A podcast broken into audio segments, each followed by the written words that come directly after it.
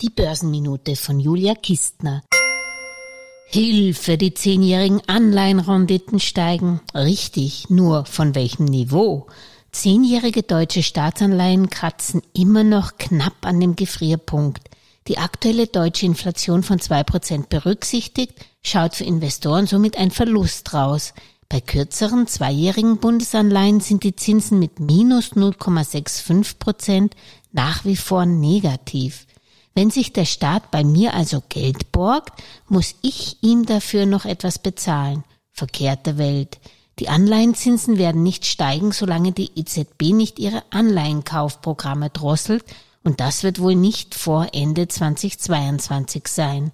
Solange die Notenbanken nämlich als Anleihekäufer mir Konkurrenz machen mit einem deutlich größeren Geldbörsel als meines, bleiben bei der immensen Nachfrage die Anleihenrenditen niedrig.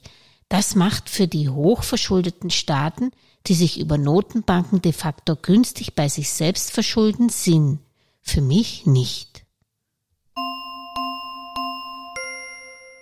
Alles Gesagte ist nur die persönliche Meinung von Julia Kistner und daher keine Anlageempfehlung und keine Rechts- und Steuerberatung. Für Verluste, die aufgrund von getroffenen Aussagen entstehen, übernimmt die Autorin Julia Kistner keine Haftung.